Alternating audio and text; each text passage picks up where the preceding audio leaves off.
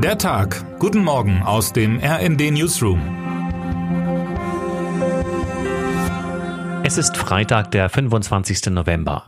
Hand aufs Herz. Wann haben Sie den Stepper, den es vergangenes Jahr am Black Friday so günstig gab, das letzte Mal zum Trainieren benutzt? War die Drohne, die jetzt im Keller Staub ansetzt, wirklich ihr Geld wert?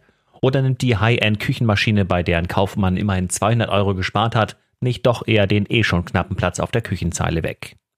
An diesen Tagen wird in Deutschland wieder fleißig geshoppt. Die Tradition des Black Fridays ist inzwischen aus den USA, wo man am Tag nach Thanksgiving den Start der Weihnachtseinkaufssaison feiert, auch hier voll angekommen. Nicht nur große Versandhäuser, sondern auch lokale Unternehmen beteiligen sich daran. Laut einer Umfrage des Digitalverbandes Bitkom wollen 64 Prozent der Befragten an den Rabatttagen auf Schnäppchenjagd gehen.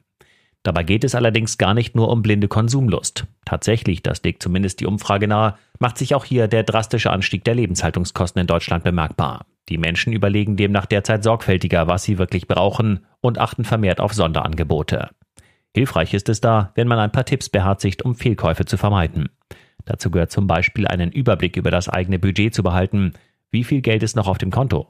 Besonders für junge Menschen, das hat meine Kollegin Johanna Apel diese Woche recherchiert, kann der Online-Einkauf sonst schnell zur Schuldenfalle werden. Ein Grund dafür sei die Funktion Buy Now, Pay Later, die Bezahldienste wie Klarna oder PayPal anbieten. Schulden machen wird immer einfacher, warnt auch der Rechtsanwalt Thomas Henz. An vielen Menschen wird der Black Friday allerdings völlig vorübergehen, denn alleine schon die Frage, ob 200 statt 450 Euro für einen Staubsaugerroboter nun ein lohnenswertes Schnäppchen sind, ist purer Luxus. Millionen Menschen in Deutschland haben ganz andere Sorgen.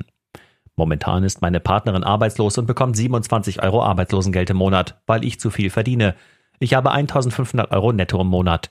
Doch die Miete kostet allein monatlich 700 Euro, dazu 200 Euro Nebenkosten und für den Krippenplatz unserer Tochter zahlen wir 192 Euro plus Essensgeld. Wie soll man da noch existieren? fragt sich zum Beispiel Oliver Jageniak aus Gifhorn, der bis vor kurzem Hartz-IV-Empfänger war.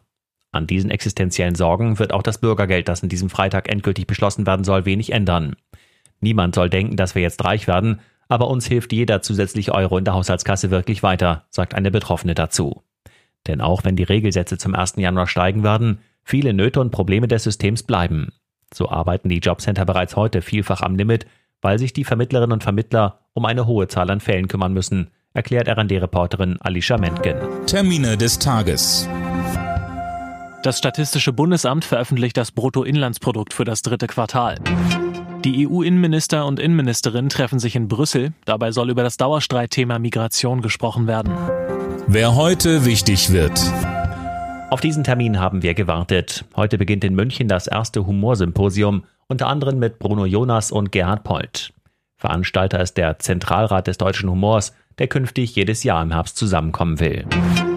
Und damit wünschen wir Ihnen einen guten Start in den Tag. Text Anna Schuckert, am Mikrofon Colin Mock und Sönke Röhling. Mit rnd.de, der Webseite des Redaktionsnetzwerks Deutschland, halten wir Sie durchgehend auf dem neuesten Stand.